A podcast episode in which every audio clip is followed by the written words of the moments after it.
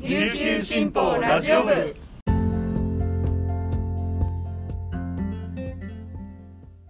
はいたい。皆さんいかがお過ごしですか？今日も琉球新報ラジオ部をお聞きいただきありがとうございます。2月7日水曜日。本日のパーソナリティはデジタル報道グループの大城典子が担当します。午前10時半現在の那覇の気温は18.5度。天気は曇り時々雨となっています。はい那覇はちょっとすっきりしないお天気となっていますが皆さん体調など変わりはありませんでしょうか？はい先日ですねあの久しぶりに取材に行ったというお話をさせてもらったんですけれどもあのその時にですねちょっと気がついたことがあってこのラジオ部を始めてからちょっとあのインタビューの仕方ですね自分のインタビューの仕方がちょっと変化があるなというふうに気づきましてというのはですねラジオ部であの以前解説のコーナーをやっていたのを覚えてる方もいらっしゃるかな。あの記者解説ということで取材の裏側だったりあの記事に盛り込めなかったエピソードなんかを語ってもらうっていうコーナーをやってて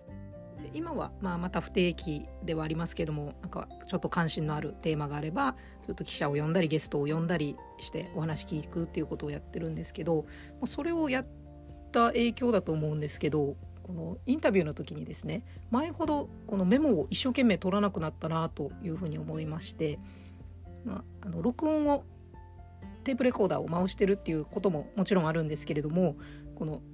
やっぱりどうしてもメモを取ってると目線が下に落ちてですねあのノートばっかりを見てしまうのでなるべく相手の目を見てまずは相手の話をしっかり聞くということ。で相手の話に沿ってまた話題を広げたりちょっと深掘りしたりっていうことがやってるかなと思ってですねこれはやっぱりラジオこのラジオ部でこの解説をしてもらう時とかに相手からどんな話が出てくるかわからないっていうことがあって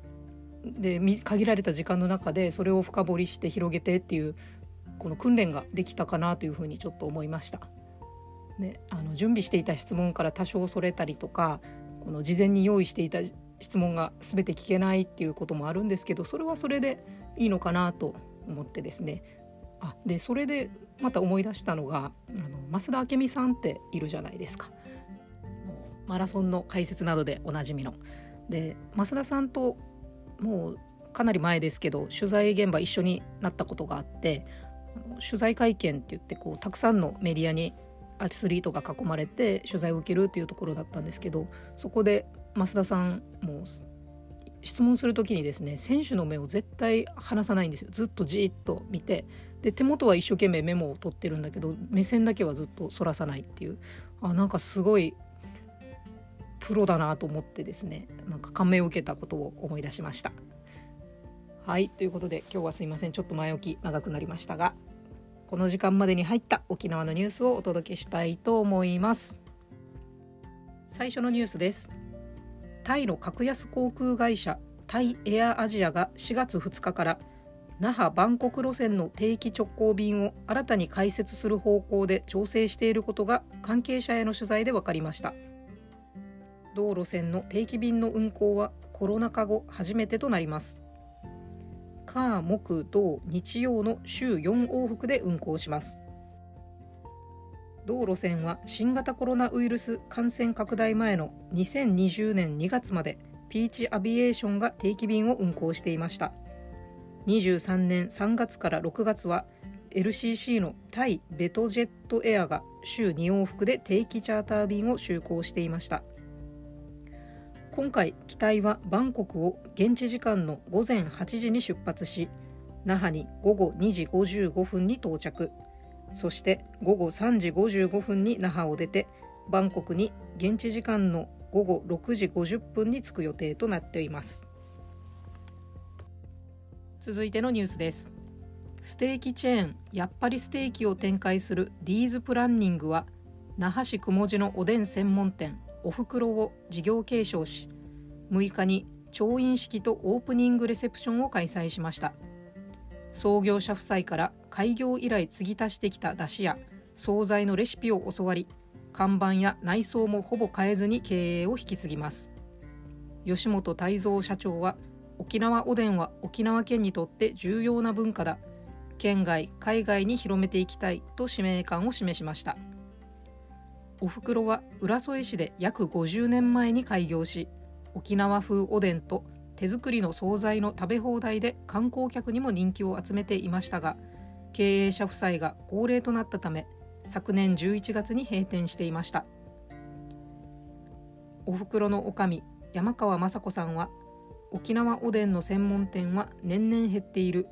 沖縄の文化を大切にしている吉本社長に事業を引き継いでもらえることを嬉しく思うと話しました。続いてのニュースです。怪我や病気などで救急車を呼ぶか迷った際シャープ7119に電話することで専門家から助言が受けられる救急安心センター事業を沖縄県が2024年度内にも開始することが分かりました。県議会2月定例会で次年度予算が承認され次第意向が確認できた市町村から展開していくといいます。救急安心センター事業は医師や看護師などが電話で症状などを確認し利用者に助言するサービスです。全国的に救急車の出動件数が増えているため適正利用を促す狙いもあります。事業では専門業者にコールセンター業務を委託します。全国の19の都道府県で実施されているほか市町村単位で実施する事例もあるといいます。以上本日のピックアップニュースでした。今日紹介した記事の詳しい内容は琉球新報のニュースサイトにてお読みいただけますのでぜひアクセスしてみてください。今日も皆さんにとって素敵な一日となりますように。今日も頑張っていきましょう。チューンチバティーチャビラヤタイ